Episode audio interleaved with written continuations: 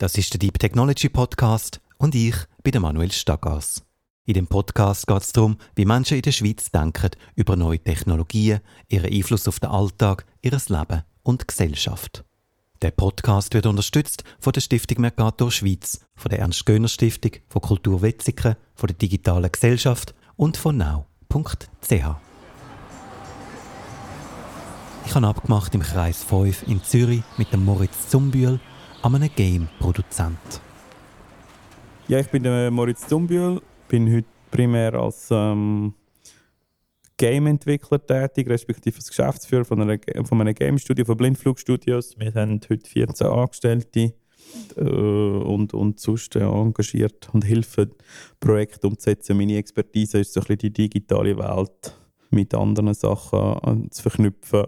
Und äh, ja, ja, Vollblutunternehmer habe das Glück, äh, dass das funktioniert und ich wirklich sehr viele interessante und lustige Projekte machen kann Ich frage den Moritz, wie er dann dazugekommen ist, zum Game entwickeln. Ich game, seit ich drei bin, also seit 35 Jahren. Seit dem 86. Zum Gamen bin ich auch mit Loadrunner und Co. auf einem alten schwarz-weiß Macintosh. Und dass ich da mal selber Computerspiele mache, ist aber nie zur Option gestanden. Das ist noch lustig. Da bin ich wirklich reingerutscht und dann äh, meine Mutter mich gefragt hat mit 15, was willst du werden, ist langsam nervös geworden. Ich bin gerade aus dem Gimmi rausgefallen. Ähm, dazu mal bin ich ein mega Steve Jobs Fan gewesen, hat sie natürlich Panik bekommen und gefunden, ich müsse mal eine Lehre machen. Ja, nachher habe ich mich nie richtig anstellen lassen, einfach gemacht. Und äh, Glück gehabt, sehr viel Glück gehabt, sehr viel Pech eben äh, ähm, und Sachen haben funktioniert und, und andere nicht. Ich kann es im Fall nicht sagen. Ich glaube, man ist das oder man ist das manchmal einfach nicht. Dann nimmt mich Wunder, wie der Game-Markt dann so aufgebaut ist. Äh, es ist ein riesiges Thema, oder? aber äh, wir können das vielleicht ein bisschen annähern. Also, mm, eben Games machen ist sicher eine mega Challenge. Ich sage immer allen, das ist ganz wichtig zum Verstehen. Das ist einer der einzigen wirklich globalisierten Märkte. Und zwar nicht pseudo-globalisiert, es ist wirklich globalisiert. Es gibt keine Hürde, es gibt keine Handelshürde, das muss man begreifen. Oder? Und jetzt können wir alle sagen, ja, beim China gibt es das auch nicht. Oder so. Das stimmt nicht, da gibt es Handelshürden, weil Vertriebswege sind kontrolliert von lokalen Firmen und das sind sie im, im Game nicht. Also das, was wir zuerst verstehen müssen, und das ist wirklich faszinierend, um es zu verstehen draussen, ein Schweizer Team von drei Nasen, wo der ZHDK ist, so, das competet direkt mit einem Team aus Südafrika, aus Johannesburg oder aus einem Team aus Australien oder aus einem chinesischen Team und so. Und all die jungen Menschen, die Games machen oder davon träumen und ihre Zeit opfern, oder in Indien keine Leute, äh, die können gegeneinander antreten und das machen. Und das führt dazu, zum Beispiel auf Mobile, dass jeder, Entschuldigung für die Sprache, verdammte Mittwoch 4000 Games rauskommen in den App Stores. Jeder Mittwoch 4000. Oder? Das heißt, das ist eine gigantische Pyramide von was, was funktioniert und was funktioniert nicht. Und das ist natürlich in diesem Bereich, bei, bei, bei den PC-Games, also zum eine Dimension geben, bei Steam sind es glaube ich etwa 200 pro Woche. Das ist auch immer noch mega, mega, mega, mega Film, oder? Also es ist eine riesige Pyramide von dem, was funktioniert kommerziell und von dem, was nicht funktioniert. Und kommerziell heisst nicht einmal, ähm, heisst nicht einmal einen Gewinn abwerfen, sondern heisst einfach nur die Kosten zurückspielen, oder? Also nur schon da ich glaube, es sind etwa 98% der Projekte rentieren nicht, oder? Dann frage ich ganz naiv, wie denn das so geht, wenn man ein Game entwickelt. Also du musst mega ähm, fest in dir drin haben, viel mehr als in anderen kreativen Branchen. Wenn ein Projekt nicht funktioniert, dann musst du es töten. Man nennt das bei uns Kill Your Darlings in der Game-Industrie. Also du interierst sehr, sehr, sehr, sehr schnell. Du probierst so schnell wie möglich etwas zu machen, wo du kannst testen mit echten Leuten. Das heißt, wenn wir eine Game-Idee haben, ähm, dann prototypen wir die möglichst in einer Woche. Und dann ist das spielbar und man kann es ausprobieren, man kann es umzeigen und man spürt sehr schnell, ob das geht oder nicht. Äh, und das ist eigentlich so das, was sich durchzieht. Also möglichst schnell etwas haben, MVPs bauen, die testen und die weiterentwickeln und schauen, ob, ob die brauchbar sind. Das ist mal so der erste Ding. Und dann kommt es natürlich brutal darauf an. Ich meine, wir haben den Anspruch, immer größere Projekte zu machen, größere Geschichten zu erzählen, komplexere Projekte zu machen.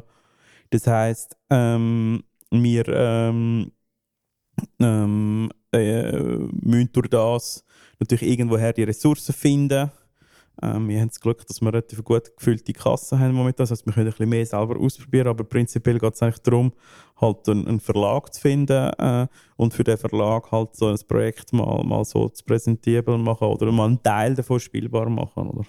Und in dem Zusammenhang nimmt mich Wunder, ob das Game dann sollte eine bestimmte Message haben. Nein, es muss, es muss primär Spaß machen. Das ist schon wichtig. Ich muss da, glaube ich, ehrlich bleiben zum Medium. Natürlich äh, möchten wir auch Themen transportieren, die uns wichtig sind. Wir möchten auch Geschichten erzählen, äh, wir möchten die Leute zum Nachdenken bringen, aber äh, das ist einfach auch wichtig. Aber das ist nicht das Wichtigste und sonst funktioniert es auch nicht. Dann frage ich den Moritz, was er dann für eine Beziehung hat zu den Leuten, die Games von seiner Firma spielen. Ja, also deine Frage, muss ich dir jetzt ganz ehrlich sagen, ist natürlich schon falsch gestellt. Der Gamer gibt es nicht. Es ist ein Massenphänomen. Oder? Und darum Beziehung zu unseren Gamer, um das jetzt aufzulösen, ist es mega abhängig vom Spiel.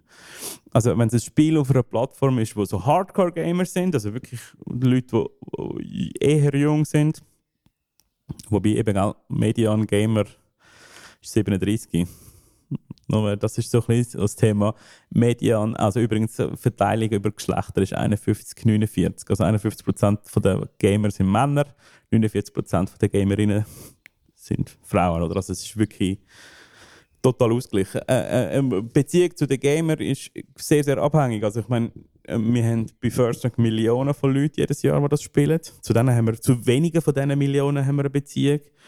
Ähm, und dann gibt es aber äh, viel oder ein paar Tausend, ein paar Zehntausend, sind wir im E-Mail-Kontakt oder sind wir über Social Media verknüpft oder so. Oder? Aber arbeitet ihr dann irgendwie zusammen mit diesen Leuten oder, oder wie macht ihr das? Da gibt es ganz unterschiedliche Approaches. Ähm, prinzipiell ist Games machen ziemlich eine hierarchische Angelegenheit. Das ist das, wo ganz viele Gamer haben das Gefühl, sie könnten Games machen. Und ich habe das bitterböse müssen selber lernen. Das hat absolut keinen Zusammenhang. Ob du gut kannst Games spielen, ob du Spaß daran hast, heißt null, dass es du selber machen kannst. Das ist äh, also erstens eben musst du die Komplexität meistern können. Zweitens musst du mega können verzichten. Äh, äh, du musst mega die Entscheidungen treffen, was kommt rein, was kommt nicht rein. Äh, äh, dann musst du auf deinen scheiß Produzent los. Das bin typischerweise ich, der böse Produzent, der die Ressourcen nicht gibt. Das heißt, du musst abwägen, mit welchem, mit welchem Feature kann ich das erreichen, wo das Gefühl auslösen, das ich will. Dann musst du mega, mega krass taktisch können denken, also mit unterschiedlichen, äh, mit unterschiedlichen äh, äh, Szenarien äh, dann ist die narrative Geschichte, dann musst du das Gefühl für Musik haben, dann musst du das Gefühl für Kunst haben. Also es ist unendlich komplex. Oder? Das, es verbindet ja ganz viele Disziplinen äh, zusammen, das Gamer, das ist wichtig.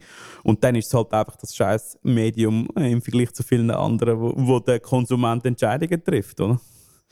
Also im Kino triffst du ja keine Entscheidung als Filmzuschauer. Als Buchleserin oder als Buchleserin triffst du ja keine Entscheidung. Im Game ist das Kernelement davon, dass der, was konsumiert, mit mitdesignt, miterlebt. Und da musst du das Gefühl dafür haben. Die, die halt die Entscheidungen treffen, das selber geben, haben immer das Gefühl, dass es das Gleiche wenn man das sagen, das, das System designt und, und, und selber entscheidet, ist es aber einfach überhaupt nicht.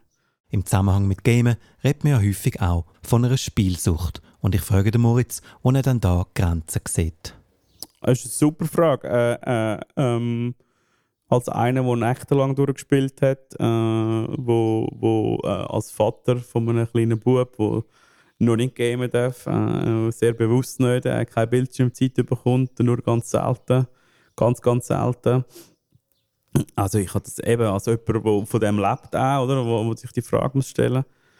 Also äh, es gibt so mehrere Grenzen. Die eine ist zum Beispiel mal, es gibt sehr viel äh, gerade im Mobile-Bereich Firmen, die näher beim Glücksspiel sind. Das wird jetzt zum hoffentlich auch noch mehr verboten und mehr reguliert in Europa. Leider. Anders geht es leider nicht. Also, eine von unseren Grenzen ist sicher mal, wir wollen nicht süchtig machen, um mehr zu verdienen. Oder? Ah, da gibt es Mechanismen, die wirklich einfach richtig Glücksspiel gehen und so. Und die sind grusig, sogenannte Lootboxen und andere Sachen. Das ist mal für uns ein absolutes Tabu, eine Grenze. Kannst du das noch schnell erklären, was das genau ist? Lootbox-Mechanismen und andere Mechanismen, sogenannte äh, äh, Free-to-Play-Mechaniken, die bringen dich irgendwie dazu, äh, immer dann, wenn es gerade spannend wird oder immer gerade dann, wenn du einen Kaufimpuls im Unterbewusstsein könntest haben, den auch wirklich zu generieren. Das heißt, die Spiele sind primär äh, äh, designt auf, auf, Payment Loops und nicht auf, auf, auf, Fun oder so. Oder? Das ist eine sehr Verkürzung jetzt von mir. Man kann auch sagen, Game-Industrie generiert die grössten Umsätze für die Werbenetzwerke etc. Das ist wirklich, wirklich mega wichtig, bis es so ein globalisierter Markt ist. Und da geht es eigentlich immer darum, herauszufinden, wann ist der User bereit, Geld auszugeben. Da gibt es Zeitpunkte am Tag, ab so und so viele Minuten Playtime, da gibt es ab welcher Retention, das heißt wie oft und wenn, und nach wie vielen Tagen, wenn er etwas spielt oder sie spielt und so. Also es ist alles auf das optimiert, oder? Und das heißt, man probiert dann auch die Games so zu machen. Und für, für die Players ist eigentlich immer der, der, der, der Selling Point ist, du darfst es mal gratis ausprobieren und wenn es dir gefällt und wenn es dich angefixt hat, dann musst du dann halt zahlen, oder? Aber die, das Anfixen ist so, so triggert auf so psychologische Mechanik, Me Mechaniken, dass das halt dann einfach auch irgendwie ein bisschen Verrat am Medium ist. Ich bin jetzt sehr, sehr am Verkürzen, aber äh, es geht so ein bisschen in die Richtung. Das heißt, man probiert ähm, als Game Designer äh, die zwei Sachen halt wirklich zusammenzukriegen. Also Monetarisierung und, und Spielmechanik, aber mit einem klaren Überhang für die Spielmechanik. Oder? Und das ist so plump zum Teil. Äh, da werden jetzt viele Gamer, die zulassen, sagen, ja, aber das spielt ja niemand, aber das ist eben der Punkt, weil, weil einfach das Smartphone zwei Milliarden Leute verbindet, hast du einfach zwei Milliarden Kunden, oder? Und, äh, ja, so. Aber lustig ist zum Beispiel da, in diesem Bereich ist China ein Vorreiter. China hat schon 2019, wenn ich mich richtig erinnere, vielleicht war es auch 8. Sorry, da habe ich gerade das Black Hat, um rigoros eingegriffen. Oder? Und mit der Verbreitung vom Smartphone ist das wirklich für die chinesische Volkswirtschaft wortwörtlich ein Problem geworden, weil die Leute viel gezockt haben. Ich frage den Moritz, ob er dann denkt, dass man das Game auch bei uns irgendwie regulieren sollte. Ist natürlich eine politische Frage und meine persönliche Einstellung ist, ich bin für die Legalisierung und die Liberalisierung von allen Drogen. Äh, und wenn man jetzt würde sagen, Games ist Unterhaltung, dann würde ich sagen, ja, muss man Games auch voll liberalisieren und man muss sicher, aber sicher den Leuten erklären und den Kindern helfen, aber ich glaube vor allem auch den Erwachsenen, wie, also was das mit einem macht und was die Gefahren sind. Und äh, ich bin eben, wie gesagt, großer Fan von anderen Aktivitäten. Sport und rausgehen und Menschen und Freunde und so. Ich wollte einfach die Verteuflung von den Games die ist einfach viel zu kurz gegriffen, oder?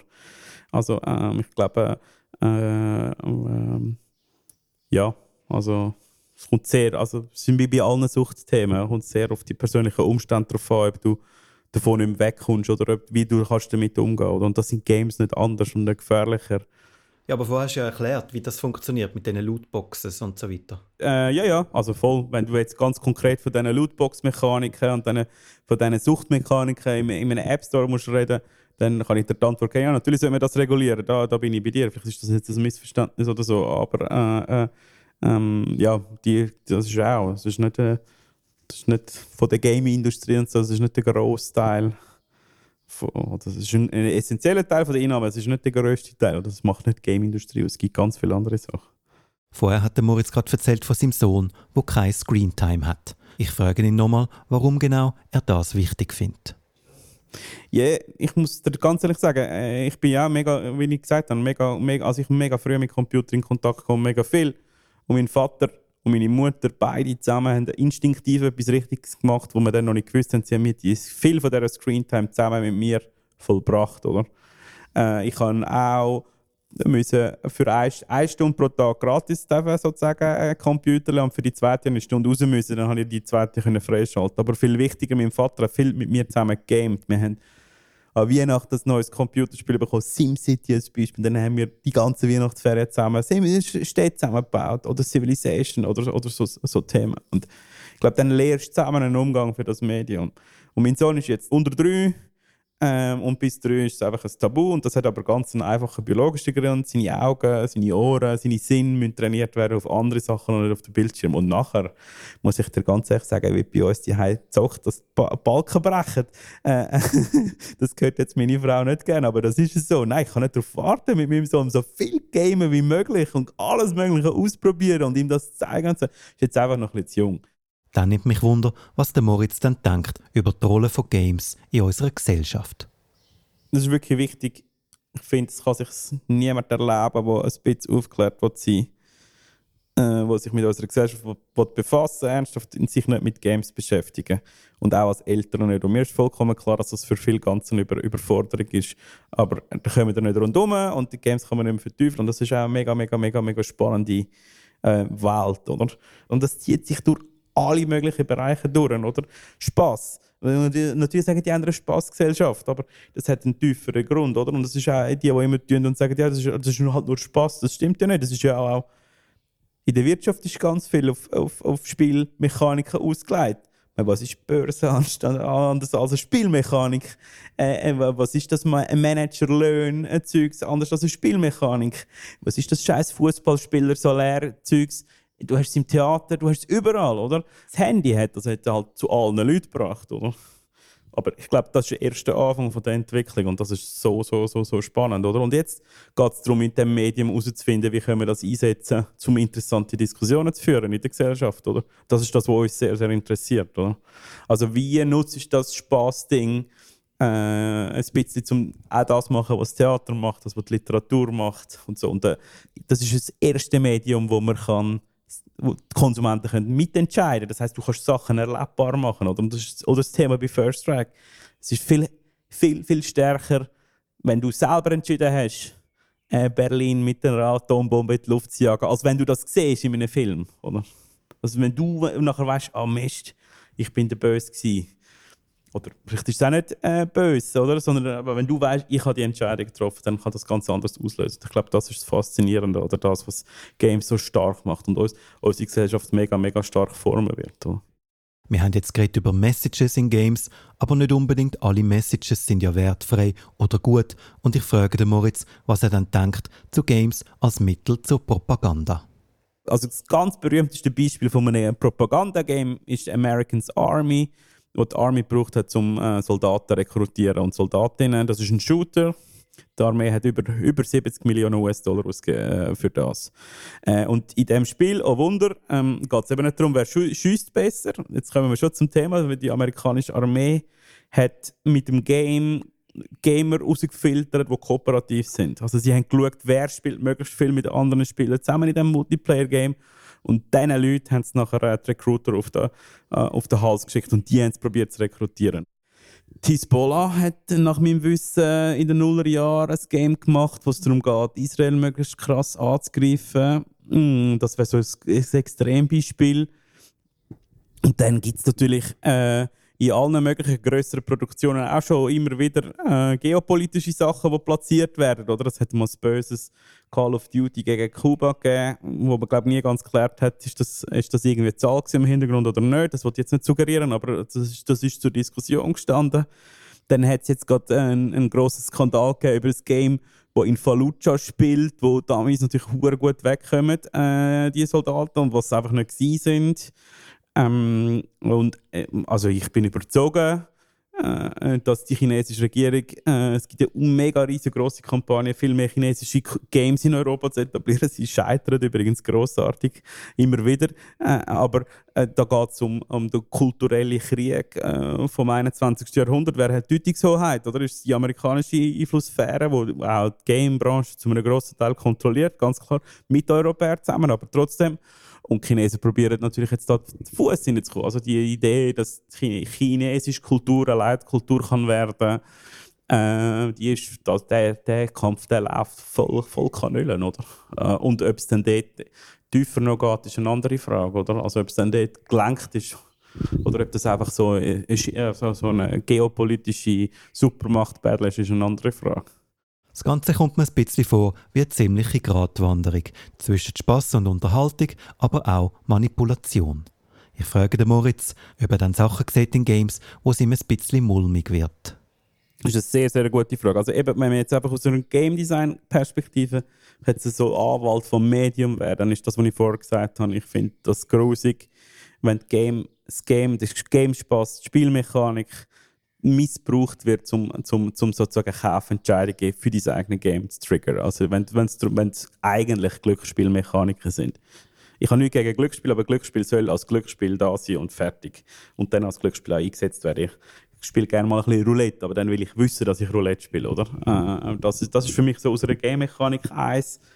Dann natürlich bin ich Unterstützer davon, sinnlose Gewalt, was auch immer das ist, äh, äh, äh aber Gewalt, wo es nur äh, um Gewalt geht, dann finde ich persönlich natürlich ähm, die ganzen äh, menschenverachtenden Geschichten, äh, äh, ähm, Rassismus, Antisemitismus etc. Ist ein absolutes No-Go in der Message. Äh, äh, aber es kann natürlich Spiele geben, wo das eine Position ist, wo also der Böse oder, oder so, wo das hast. Ob ich jetzt ein Game würde machen, das würde ich tief bezweifeln, wo ich selber zum Beispiel ein Nazi kann sein und das ist nur, das ist nur, also das ist der einzige Inhalt vom Spiel, da hätte ich mich mega, mega müde damit. Aber ich würde zum Beispiel nicht Nein sagen, wie in einem Film dass so eine Rolle auch mal ein bisschen sympathisch kann sein, also so das Funkeln mit dem Bösen oder das Kennenlernen, das, das wäre schon sehr recht viel und dann wird es mega, mega schwierig, oder? Darum habe ich das jetzt probiert so auszuholen. Ähm, aber das ist definitiv äh, ein wichtiger Teil. Und dann fürs Medium so allgemein gesprochen, ja, finde ich natürlich all die Propaganda, die nicht ganz klar deklariert ist, ist ein riesiges Problem, oder? Also ich weiß nicht, ich kann es nicht sagen, ich wollte das auch nicht suggerieren, aber ich weiß nicht, wo äh, die chinesische Regierung Werbung oder ähm, wie sie das unterstützt. Das ist garantiert. Meiner Meinung nach ist es klar, dass sie das machen. Ob das gestört ist, ist eine andere Frage. Äh, und das Gleiche äh, bei den anderen äh, geopolitischen Grossmächten. Oder? Also ich weiß nicht, ist Hollywood, Gaming, Gamingwood, wenn man so will, äh, ist das gestört oder ist das mehr einfach aus der Ideologie, aus, aus unserer westlichen Vormachtstellung raus, wo, wo man das macht? Ich kann es dir nicht sagen. Oder? Aber ich finde eigentlich, wenn das nicht klar ist, schon arg schwierig, oder? Okay, aber machen sich Gamer überhaupt die Überlegungen? Nein. Und was heißt das dann? Ja, natürlich, dass Leute, die viel Geld haben, sich Einfluss kaufen in unsere Gedanken und unsere Überlegungen und so. Das passiert ganz klar. Ja, es hat es ja mit dem Film auch gegeben. Wenn man die Geschichte vom Film anschaut, Nazis, die den Film äh, als Propagandamittel entdeckt haben, oder die, oder die ganze Werbung, oder eben also Propaganda und so. Also, wieso heißt es Public Relations? weil Nazis und Kommunisten das Propagandawort schon hatten, oder? Äh, und der Edward Bernays gefunden hat, wir können das gleiche Wort brauchen und dann hat er Public Relations erfunden. Also Manipulation ist nicht nur, wegen, also nicht nur seit Games möglich. Ich glaube, mit Games kommt eine neue Dimension über. Und vor allem, wenn ja alle fast Games spielen, oder? Das heißt, es wird halt zu einem Massenmedium, oder? Also ich glaube, das ist der große, große Unterschied. Das ist super. Also, ja, was ist genau? Müssen wir es vielleicht auflösen. Ja, also Games sind durchs Handy zum Massenmedium geworden, oder? Das ist definitiv der Punkt, das kann man ganz klar herleiten. Mobile Gaming hat das möglich gemacht. Also Games, wo überall sind, häufig sehr faszinierend sind und auch lehrreich, aber manchmal auch undurchsichtig und ab und zu so etwas hinten dran haben wie eine dunkle Macht, wo vielleicht etwas manipulieren möchte. Ich frage den Moritz, wo er dann denkt, dass das anführt. Äh, äh, äh, das ist wirklich eine spannende Frage. Ähm, ob du jetzt so viele krass Mobile Games hast, wo dann die Absichten so dunkel oder eben so sind, wie ich sie jetzt vorher beschrieben habe, das müssen wir jetzt genauer schauen. Das ist wahrscheinlich leicht übertrieben oder das wird noch nicht im grossen Stil passiert. Äh, ähm, wo führt das an? I don't know, oder? Aber ich meine, zum Beispiel jetzt müsste man vielleicht mehr noch ein bisschen Richtung Social Media schauen, oder?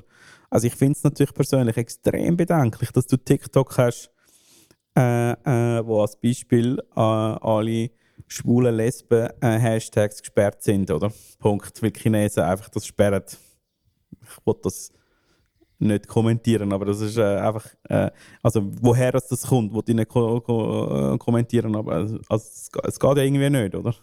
Und äh, die, der TikTok-Algorithmus, der ist extrem darauf optimiert, oder unsere Playtime äh, ich sage jetzt extra Playtime im Sinne von auch Spielzeit auf dieser Plattform zu bleiben. Und wer das mal erlebt oder wenn das mal macht, TikTok, das sucht einem wirklich rein. Der Algorithmus ist sch schweinegut. Wenn der mal schnallt, was du gerne hast, dann kommst du fast nicht aus dem Loch raus, oder? Wie machst du das selber mit Social Media? Schlecht.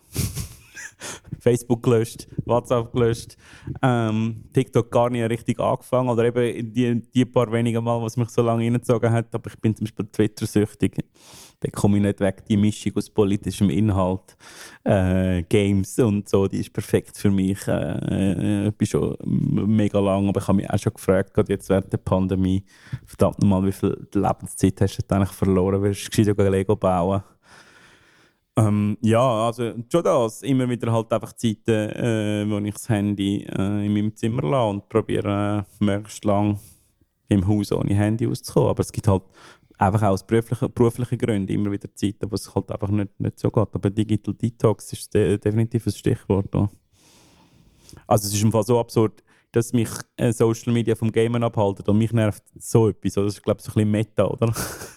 ich würde gerne einmal noch meine Spielliste abspielen. Es hat ja dann auch Recherche, das ist ein bisschen beruflich und so.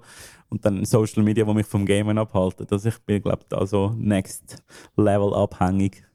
Wir haben bis jetzt vor allem über digitale Technologien geredet und ich frage den Moritz, wie er dann zu anderen Technologien, wie zum Beispiel Biotech oder Automation steht. Äh, mein Hauptproblem ist schon, dass es halt Sachen gibt, wo wenn sie mal aus der Dose, also draußen sind, dann, äh, dann kann man sie nicht mehr regulieren. Die Atombombe ist ein super Beispiel. Ähm, äh, und es gibt da, glaube ich, auch andere Sachen. Und ich, ich glaube, da passiert momentan auf so einem Tempo so viel.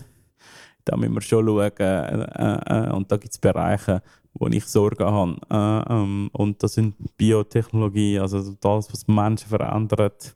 Ähm, Gentechnologie als Beispiel bin ich immer noch sehr skeptisch. Auch wenn jetzt, glaube ich, ist es zu spät oder, mit der verknüpften äh, Welt. Aber ähm, dass man äh, veränderte Pflanzen so grossflächig kann aussetzen kann, da ich Arten, Artenvielfalt, da ich grosse, grosse Bedenken, sich das einfach nicht kontrollieren lässt. Äh, aber als Beispiel kann ich auch ganz mit meinen Freunden von Greenpeace auch ganz differenzierte nachhaltige Forschung irgendwie gleich ermöglichen. Das ist genau das gleiche wie bei der Atomenergie übrigens. Oder äh, würde ich trotzdem weitermachen. Also ich bin da äh, durchaus im Haus vom, äh, oder im Lager von Bill Gates. Man kann das nicht äh, einfach nicht machen. Oder, äh, das ist zu wichtig, aber man muss es irgendwie regulieren und das ist halt beim meisten. Und dann eben die ganze Überwachungskapitalismusdebatte finde ich sehr spannend. Bei vielen diesen, gerade Internet, Technologie, Smartphone etc. Daten sammeln, geht es halt nicht, nicht mal unbedingt nur um Macht, sondern primär um Kohle machen. Oder? Und wenn man diese Mechanismen besser schnallt, wenn man, seine, wenn man, wenn man wirklich checkt, hey, brauche ich das, mache ich damit, äh, äh, äh, kann, ich, kann, ich, kann ich hinter den Entscheidungen, die ich jetzt treffe, so stehen, will ich die. Ich glaube, das ist das Zentrale, oder? Dass, du, dass du merkst, dass du mündig bist und dass du dich von diesem Zeug nicht manipulieren lässt. Dann nimmt mich Wunder, was der Moritz dann denkt, wo die ganze Entwicklung hingeht, zum Beispiel in den nächsten fünf Jahren. Ich glaube, es gibt eine Beruhigung. Ich glaube, wir sind, es gibt jetzt mal zuerst eine kurze Beruhigung postpandemisch. Äh, ich glaube nicht, dass es immer so schnell kann weiterdrehen kann. Viele Anzeichen meiner Meinung nach stehen momentan auf mal ein kurzes Abkühlen von Innovation und allem drum und dann, dann geht es dann nochmal mit echtem Tempo weiter. Äh, ich sage das, äh, ja, eben, also die Werbebranche ist gerade mega unter, im Umschichten, weil Apple das Privacy-Zeug pusht, aber Google macht es im Hintergrund eigentlich auch, Facebook dann kommt die drohende Regulierung von der, von der Hightech-Firmen, die ich übrigens richtig finde, aber trotzdem, also das muss man regulieren. Und ich glaube auch, wenn dann die Leute wieder raus können, richtig, dann wird es mal wirklich, glaube ich, mal ein bisschen weniger Screentime für alle geben. Und das wird einfach auch dazu führen, ja, dass es ein bisschen weniger gibt. Die Chipkrise haben wir noch, darf man nicht unterschätzen. Also die ist, die ist schon spürbar. Äh, und ja, zum Beispiel allein in der Computerbranche, äh, der Katalog von der unreleased Game ist jetzt dann aufgebraucht, oder? Es müssen dann neue Sachen produziert werden. Und das ist, das ist schon auch gegangen mit Homeoffice, aber die ganz grossen Produktionen als Beispiel, die, sind, die werden weniger schnell produziert. Das heißt, es gibt eine Verlangsamung. Und nachher, glaube ich, wenn wir jetzt so sagen, auf 25, 26 wird es nochmal eine mega Beschleunigung geben. Und dann nochmal äh, ganz neue ähm, halt Darstellungsformen. Also Virtual Reality ist so das Thema, äh, aber vor allem Augmented Reality, das kommt auch im Gaming nochmal mega, äh, also wird mit neuen Geräten nochmal eine mega Chance bekommen. Und dann muss ich ehrlicherweise sagen, kann ich es nicht genau, also ich kann es nicht sagen. Ich glaube, die Zeichen stehen alle auf ähm, eine weniger vernetzte Welt, absurderweise. Das meine ich damit. Ich meine nicht, dass weniger Geräte angeschlossen, also wir weniger an sind, wir werden mehr an sein, aber ob, äh, ob die Europäer und die Amerikaner und die Russen und die Südamerikaner und, Süd und Afrikaner und, und Chinesen und Inder und so alle dann im gleichen Internet sind, ja, für ich sagen, ist eine grosse andere Frage, ist die ganz grosse andere Frage. Und ich glaube, die Zeichen sind klar auf Nein. Ich frage den Moritz, was er dann denkt, dass die Schweizer Politik mit neuen Technologien machen sollte. Mal das zuerst probieren zu verstehen glaube, es gibt etwa zehn Leute im Schweizer Parlament, die überhaupt technische Fähigkeiten haben, das zu verstehen. Nein, also es müsste wirklich, es braucht äh, Digitalisierung und zum, die, die negativen, neben den sehr, sehr, sehr, sehr vielen positiven, die negativen Sachen können hat viel einfach mal damit, das wirklich zu verstehen. Und das ist ja in anderen Bereichen auch so. Und das können die Leute auch. Die sind ja alle nicht dumm. Das ist, habe ich ja nicht sagen. Im Gegenteil, ich wollte eigentlich sagen, ich glaube, es ist an der Zeit, dass sie das probieren zu verstehen. Also das technische Verständnis ist eines der wichtigsten. Und das sieht man ja bei allen Journalistinnen und Journalisten, die sich mit dem Thema befassen äh, dass, sie, dass, immer, dass, ihre, dass ihre Transferleistung ist, oder? Dass sie einen guten Artikel ähm, und das zu erklären den Leuten und so. Das ist mal das erste Verständnis. Und das zweite ist aufhören zu meinen, dass sie selber nichts können beitragen können, dass das alles so ein Big Tech in den USA sagt und so. Äh, gerade als Schweiz hat man sehr viel beizutragen kann man sehr viel machen. Sollte man sich vielleicht auch mal mehr getrauen, Sachen auch auszuprobieren, Regulierung mal zu starten. Ich weiß, wenn mal etwas da ist, ist es schwierig wieder zu deregulieren, aber ich finde trotzdem, nichts zu machen ist auch keine Übung, also ist auch keine Lösung, oder? Also das Argument, ja, wir in der Schweiz können Facebook nicht regulieren, wir haben es ja gar nicht probiert, also behauptet doch das einfach nicht. Also es stimmt doch einfach nicht. Ich glaube es einfach auch nicht, oder? Also soziale Netze kann man sehr wohl regulieren, wenn man Schweiz heisst. Und sorry, ein Markt, der 500 Millionen groß ist, ist denen nicht egal. Also, es, es, also, also das, sind so bisschen, das nervt mich. Also so ein bisschen in Gang kommen, ausprobieren äh, und äh, ich finde halt trotzdem auch die Branche mehr mit einzubeziehen, oder? Also ich habe nicht das Gefühl, dass Bern, ich kann nicht so gerne, wenn man gegen Bern stinkt, aber ich muss jetzt ein so sagen, dass Bern sich nicht wahnsinnig damit befasst, was die Branche, die Hightech-Branche in der Schweiz äh, über Regulierung von Technologie meint. Dann nimmt mich noch Wunder, was der Moritz dazu denkt, wie man dann an neue Technologien angehen sollte, dass man am meisten davon hat.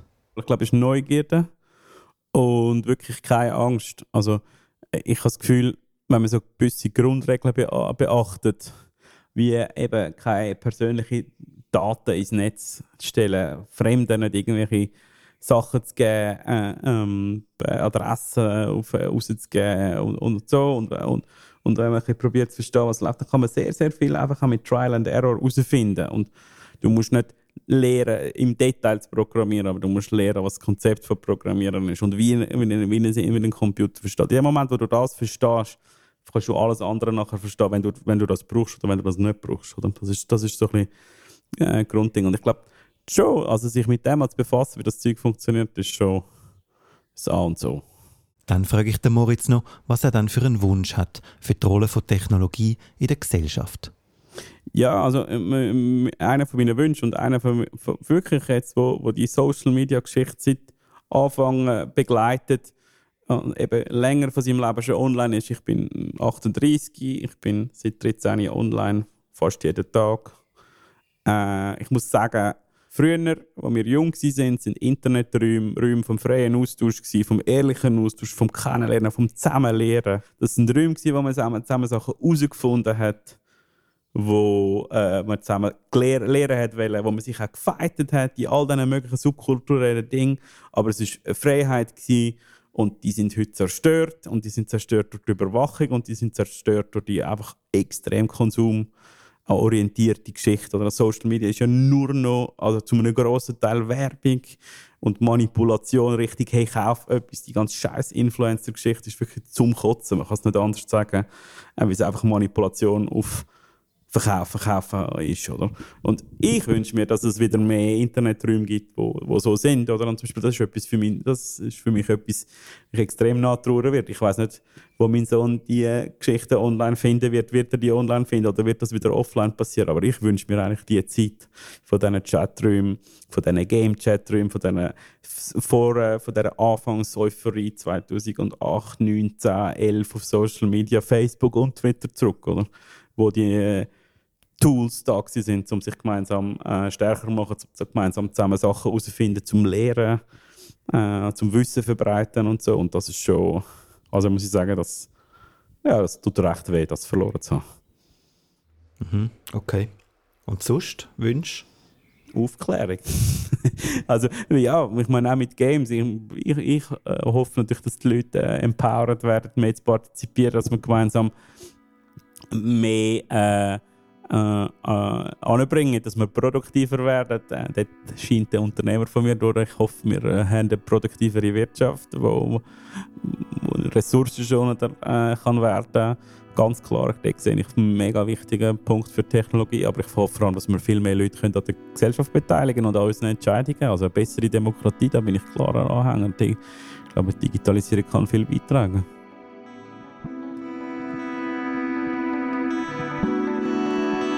Neue Episoden vom Deep Technology Podcast gibt es auf now.ch, auf allen grossen Podcast-Plattformen und auf deeptechnology.ch.